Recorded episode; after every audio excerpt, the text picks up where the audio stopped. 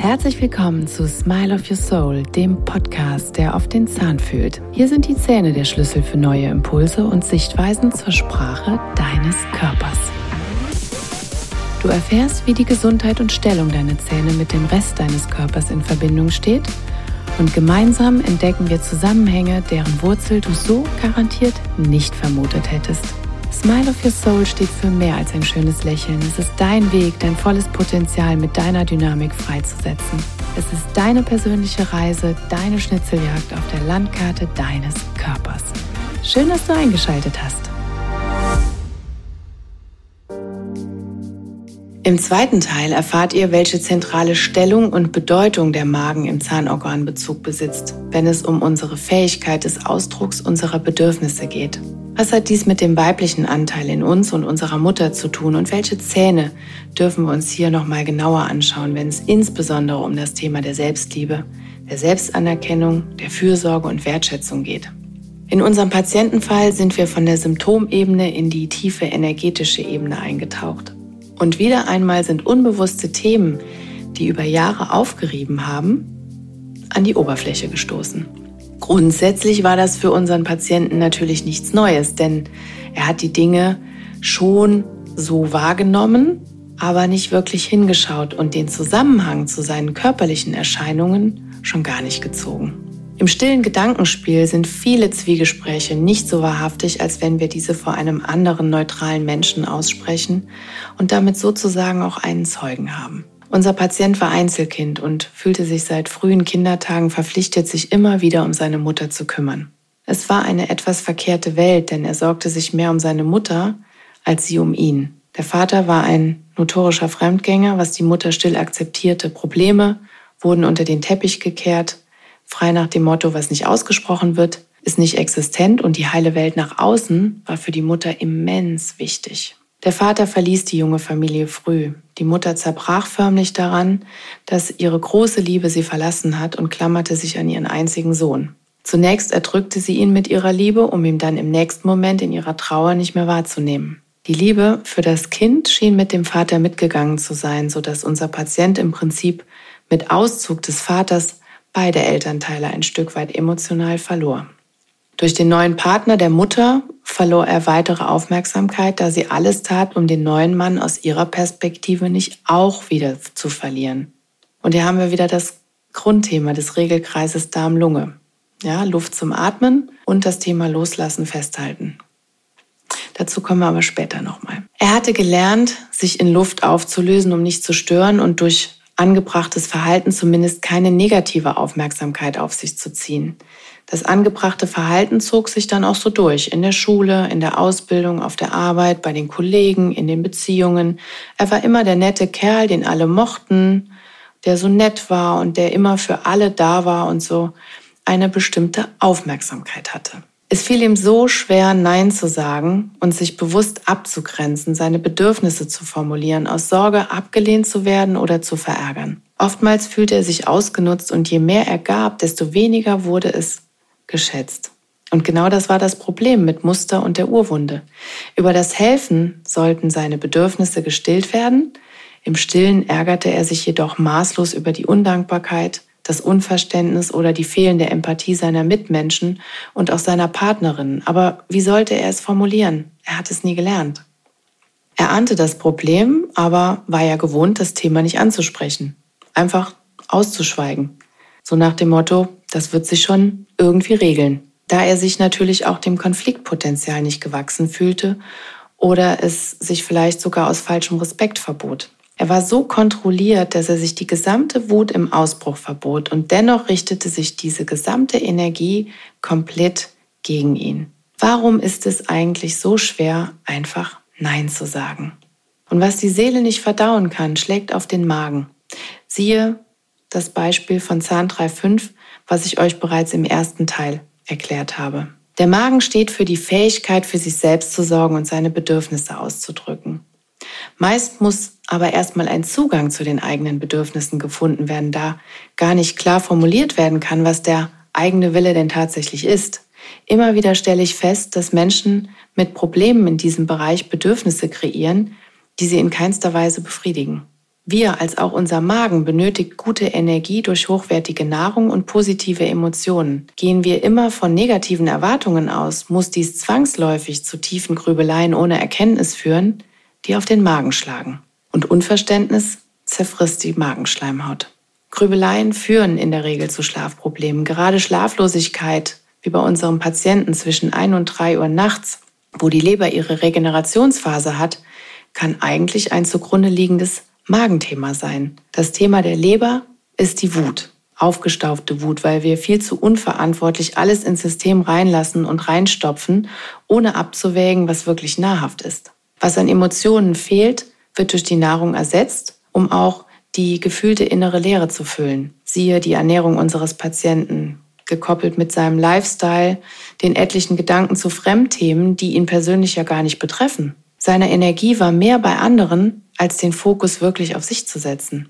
Und da muss ich sagen, es ist wichtig, dass wir auch in diesen Punkten Reinigung betreiben und uns bewusst von dem abgrenzen, was wir im Austausch oder in der Hilfe mit anderen erleben. Das ist nicht nur für Ärzte und Therapeuten wichtig. Insbesondere sehr sensible Menschen können sich manchmal nicht klar abgrenzen und haben Gefühle an sich kleben, die nicht ihre eigenen sind und dennoch ihr System vergiften. Der Magen hat eine wichtige Position im Körper und die sogenannte Haltefunktion für Organe, Gewebe und Gefäße. Selbsterkenntnis, Anerkennung und Selbstliebe sind essentielle Wurzeln, um im Fluss des Lebens nicht unterzugehen. Sich selbst gut zu nähren bedeutet Gesundheit, Vitalität und nicht zuletzt Leichtigkeit und Freude zu erfahren, was wiederum unser Immunsystem und körperliche sowie geistige Präsenz stärkt.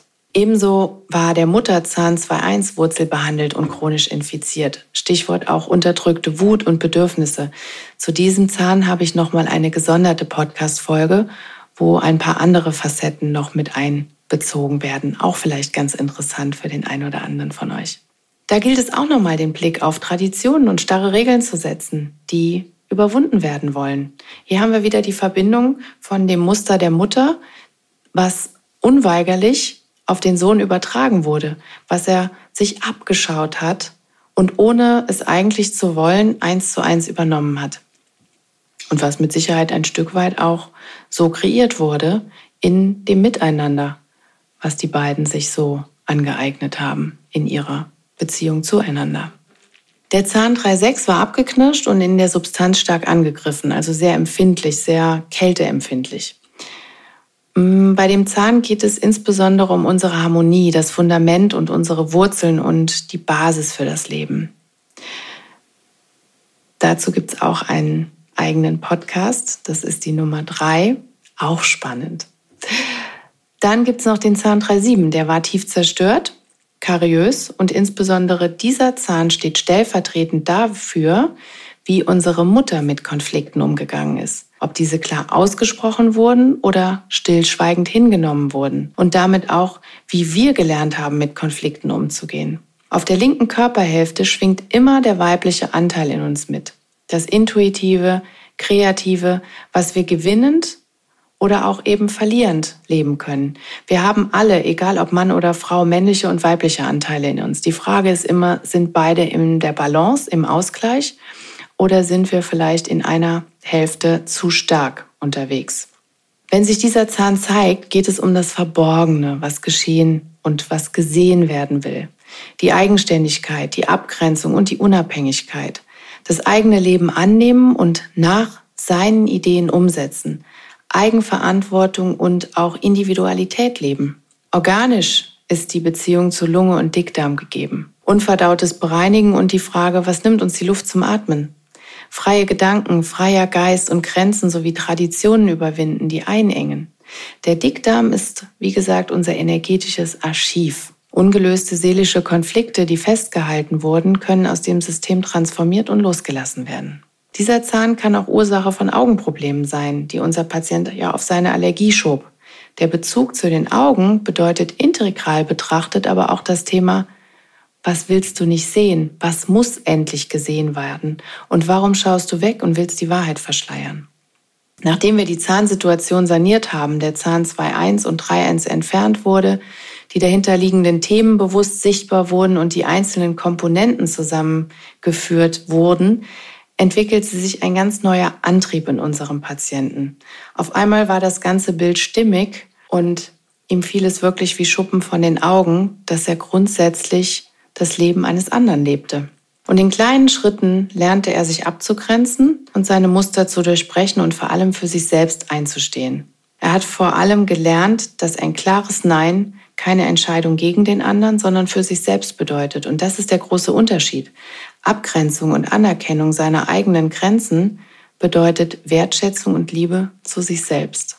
Oftmals sind es Traumen, die wir in den ersten Jahren erlebt haben, die unter Umständen kein großes Ding waren. Dennoch haben sie unsere Seelenwelt massiv gestört.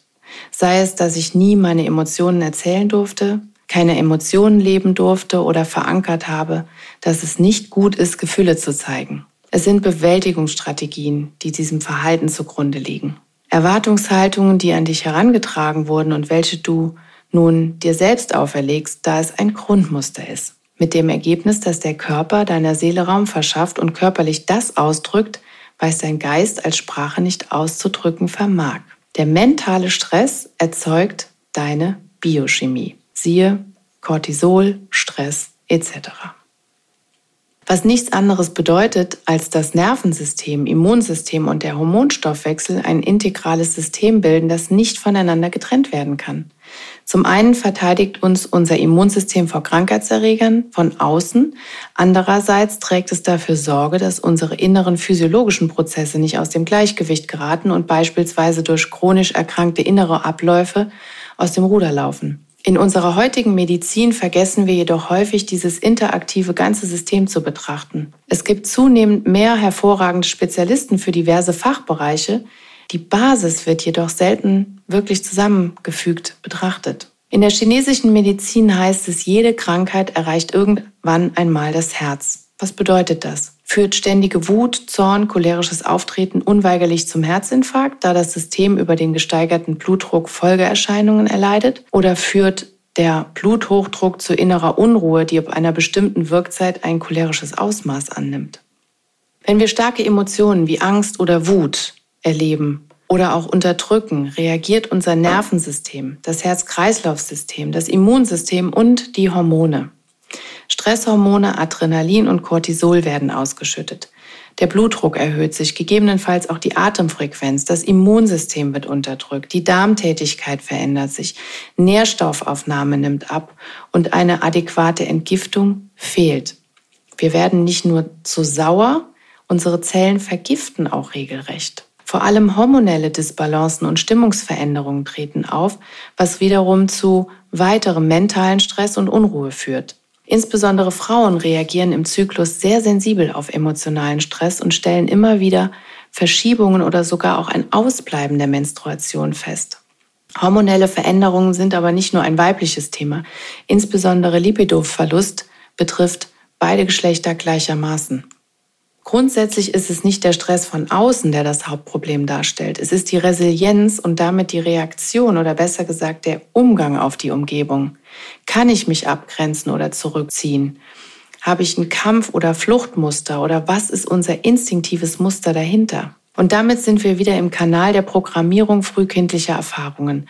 Verborgener Stress der mit der gerade aktuellen Situation nichts zu tun hat, jedoch unseren Umgang in dieser Situation maßgeblich geformt hat. Diese Stressmuster sind verantwortlich für die schleichenden körperlichen Störungen und Langzeitfolgen im Organismus. Das Ausmaß des Stresses erfahren wir oft erst viel zu spät. Letztendlich gewöhnen wir uns ja auch an bestimmte Stresspegel und halten es als vollkommen normal, immer in Action zu sein. Da wird es eher zum Stress in die Ruhe und Regeneration gezwungen zu werden und die bewusste Entspannung bereitet uns Stress und Unwohlsein, weil wir es ja womöglich nie gewohnt waren abzuschalten. Wenn unsere Mutter bereits über das Nabelschnurblut sehr viele Stresshormone geteilt hat, gewöhnt sich unsere Biochemie an einen ganz anderen Pegel. Dann sind wir vielleicht auch im permanenten Gasmodus, da es ja in der Familie liegt. Stress besitzt eine Biologie, die sich nach der Stressforschung besonders in vier Geweben ausdrückt. Veränderungen im Hormonsystem, beispielsweise Nebennieren ausbrennen, das Immunsystem, Milz, Thymusdrüse, Lymphdrüsen, die Darmschleimhaut und natürlich auch das Herz-Kreislauf-System. Welche wesentlichen Bedeutungen haben nun unsere Emotionen auf diese Biologie? Welche Rolle spielen sie für unsere Gesundheit und was passiert, wenn emotionale Bedürfnisse unterdrückt werden, um beispielsweise von unserer Umwelt und unserem Umfeld akzeptiert zu werden? Emotionen sind essentiell für das menschliche Überleben, beispielsweise Liebe, Fürsorge, Angst, Wut und auch Lust. Emotionen können uns überwältigen, wir können sie jedoch auch aktiv lange Zeit unterdrücken. Beides sind Strategien, die unserer frühkindlichen Programmierung zugrunde liegen. Zum Beispiel der Mangel an angemessener Fürsorge, die wir in unseren früheren Lebensjahren gebraucht haben. Oder auch ein Übermaß an Fürsorge, die uns in unserem Freiraum eingeengt hat, was wir jedoch nicht kommunizieren konnten und unsere Abgrenzung vielleicht über Erkrankungen zum Ausdruck bringen wollten.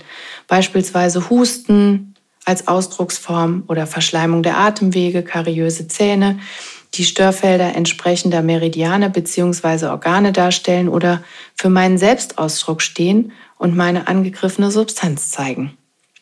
Emotionen sind wichtig für uns. In Podcast Folge 14 habe ich bereits über die biologischen Zusammenhänge gesprochen. Sie interpretieren die Umwelt für uns und haben Signalfunktion. Sie informieren über unseren inneren Zustand, wenn äußere Reize beeinflussen. Unser Geist gleicht diese Eindrücke ab, um die Biochemie zu generieren. Beispielsweise kann ungezügelte Wut oder Herz-Kreislauf-Erkrankungen hervorrufen, während unterdrückte Wut eher die chronischen Entzündungen sowie die Autoimmunerkrankungen und Krebsleiden befördert. Wut ist eine natürliche Kraft, die fest in unserem Hirn angelegt ist, um für uns selbst einzustehen und uns abzugrenzen. Wichtig ist hier nur der gesunde und selbstschützende Umgang, der Grenzen respektiert. Dazu gehört auch eigene Grenzen achten, sodass andere nicht grenzüberschreitend in Bezug auf uns selbst handeln können.